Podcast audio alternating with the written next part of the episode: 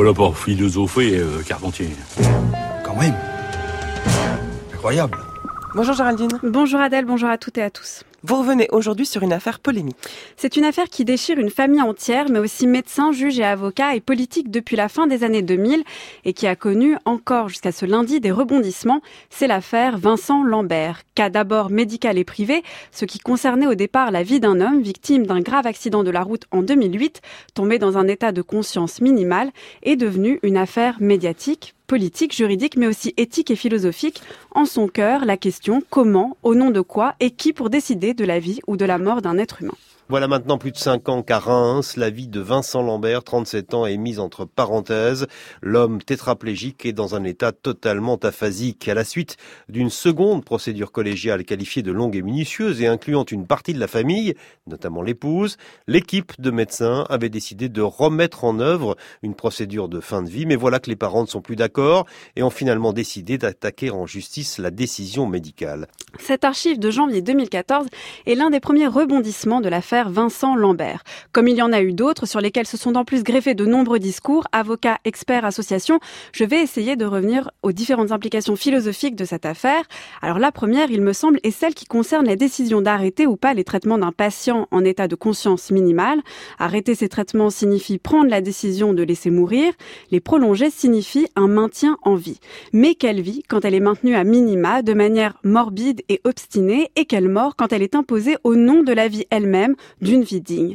La vie et la mort, valeurs contraires, semblent paradoxalement s'alimenter l'une et l'autre. La vie et la mort, valeurs absolues, sont ramenées à une réalité toute relative, dépendante de points de vue particuliers, de perspectives scientifiques et individuelles. Entre l'une et l'autre, qui s'excluent et s'interpénètrent, comment trancher, à partir de quels critères décider? L'affaire Vincent Lambert n'est pas terminée. La Cour d'appel de Paris a validé tard hier soir le recours des parents de cet homme de 42 ans, plongé dans le coma depuis 10 ans après un grave accident de voiture qui l'a rendu tétraplégique. Hier soir, la Cour d'appel a ordonné la reprise des traitements de leur fils et donc de cesser la fin de l'hydratation et la sédation entamée hier. Antoine Marette, bonjour. Bonjour Sophie. Ce recours visait à faire exécuter les recommandations du Comité des droits de personnes handicapées de l'ONU. Oui, c'était vraiment le recours de la dernière chance pour les parents de Vincent Lambert. Les chances que leur demande aboutisse semblaient vraiment minimes. Mais pourtant, hier soir, coup de théâtre, énième rebondissement. La Cour d'appel de Paris ordonne la reprise des soins pour Vincent Lambert. Entre la vie et la mort, comment choisir et comment choisir quand il s'agit d'une existence dont on ne parvient pas à définir le sens? Ces derniers jours, c'est rejouer la même opposition quant à l'arrêt ou pas des traitements de Vincent Lambert, mais avec une autre donnée, et c'est la deuxième implication, celle de la qualification de son état. Jusque-là, Vincent Lambert était considéré comme un patient dans un état de conscience minimal. Pour suspendre la décision d'arrêter ses traitements, ses parents ont identifié son état à celui du handicap, invoquant par là même le droit à la vie de toute personne handicapée, ce que réfutent certains experts. Le problème est que l'on réfute aussi qu'il soit malade ou en fin de vie. Ni en fin de vie, ni malade, ni handicapé, l'enjeu est bien ici de dire ce qui concerne Vincent Lambert. De qui parle-t-on et à la place de qui? Décider entre la vie et la mort n'est pas une question en l'air, mais indissociable d'un être humain. Or, de cet être humain, on dit tout, ou rien. Comment dès lors prendre acte d'une décision pour quelqu'un dont l'existence est indécidable?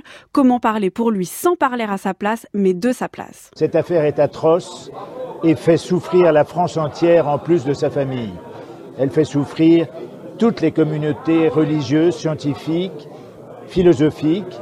Nous ne savons pas, nous sommes dans un no man's land que aucun juriste au monde ne peut résoudre du matin au soir, qu'aucun éthicien au monde ne peut résoudre du matin au soir. C'était la voix du professeur Emmanuel Alain Cabanis, président de l'Académie nationale de médecine, faisant sans dire cette difficulté immense pour décider.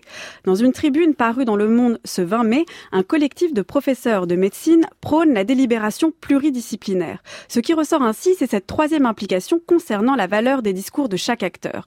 La question de la vie et de la mort, celle de l'identité d'un être humain, celle de sa parole, sont des questions vastes. On peut en discuter, confronter les points de vue, mais on peut aussi les recouvrir d'interprétations équivalentes toutes également valables et défendables. Qui pourra en vouloir à une mère de défendre la vie de son fils et à une épouse de le laisser mourir dignement? Qui pourra réfuter un médecin qui préconise l'arrêt des traitements ou des comités juridiques de les prolonger? S'il est évident de valoriser une éthique de la discussion, le problème est aussi là, qui écouter pour décider? Quel point de vue valoriser? Et si on avait trop multiplié les points de vue et que l'on avait perdu de vue le sujet lui-même? Merci Géraldine pour cette chronique qui est à réécouter en ligne sur le site du journal de la philo.